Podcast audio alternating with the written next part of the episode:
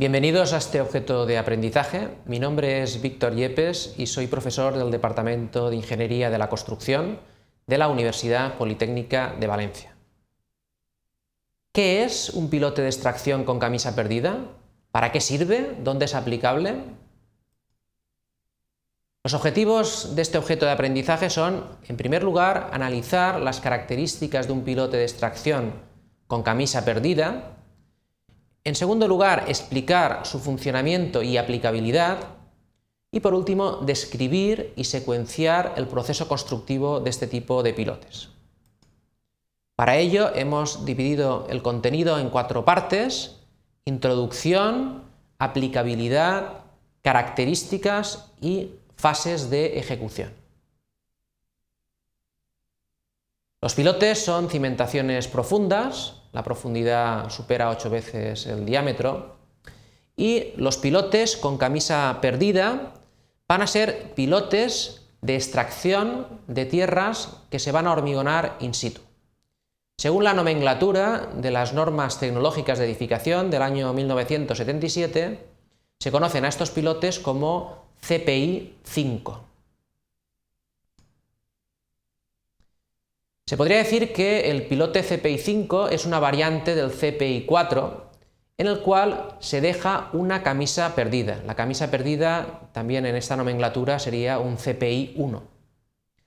La camisa perdida se considera como parte del pilote y se utiliza cuando sea necesaria la protección a la agresión del terreno, en este caso al hormigón fresco, o una protección al flujo de agua.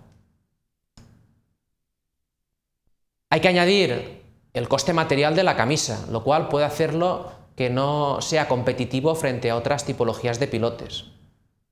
Además, sería adecuado cuando se quiere evitar la influencia del rozamiento negativo, producido por ejemplo por asentamientos del terreno circundante al pilote.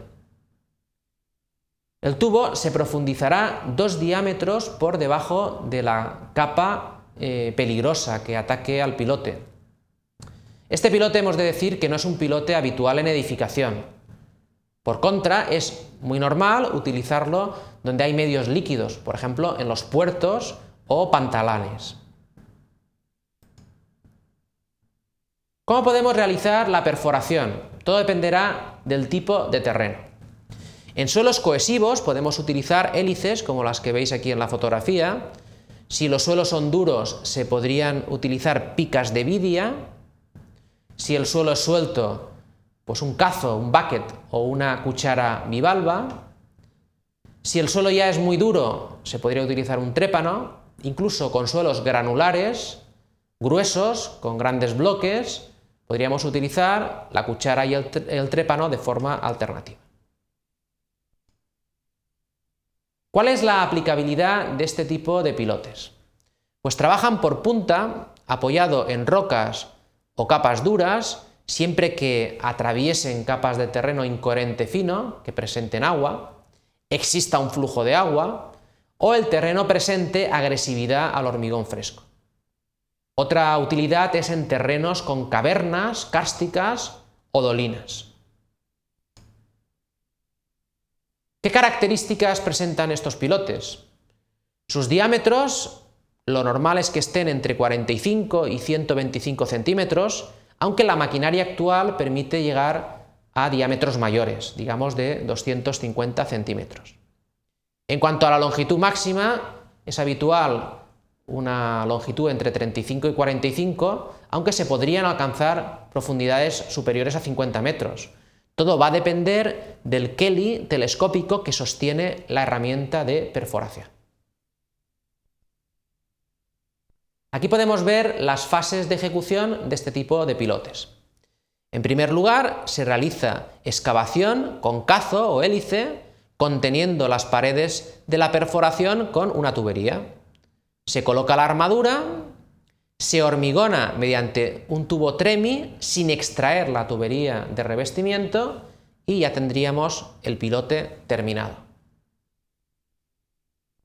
La camisa Generalmente no abarca toda la longitud del pilote, solo donde sea necesario. Además, se puede tener en cuenta la sección de acero en el cálculo estructural. En ocasiones, pilotes excavados sin revestimiento con lodos, se puede añadir una, a la armadura una camisa perdida. Sería una eh, forma diferente de poder hacerlo también con camisa perdida. Como conclusiones, este tipo de pilotes es útil en terrenos agresivos al hormigón fresco o con un flujo importante de agua. Hay que considerar que hay que añadir el coste material de la camisa perdida. Aunque también es cierto que se puede considerar esta camisa a efectos estructurales. Y por último decir que hay distintas herramientas de perforación en función del tipo de terreno. Muchas gracias por su atención.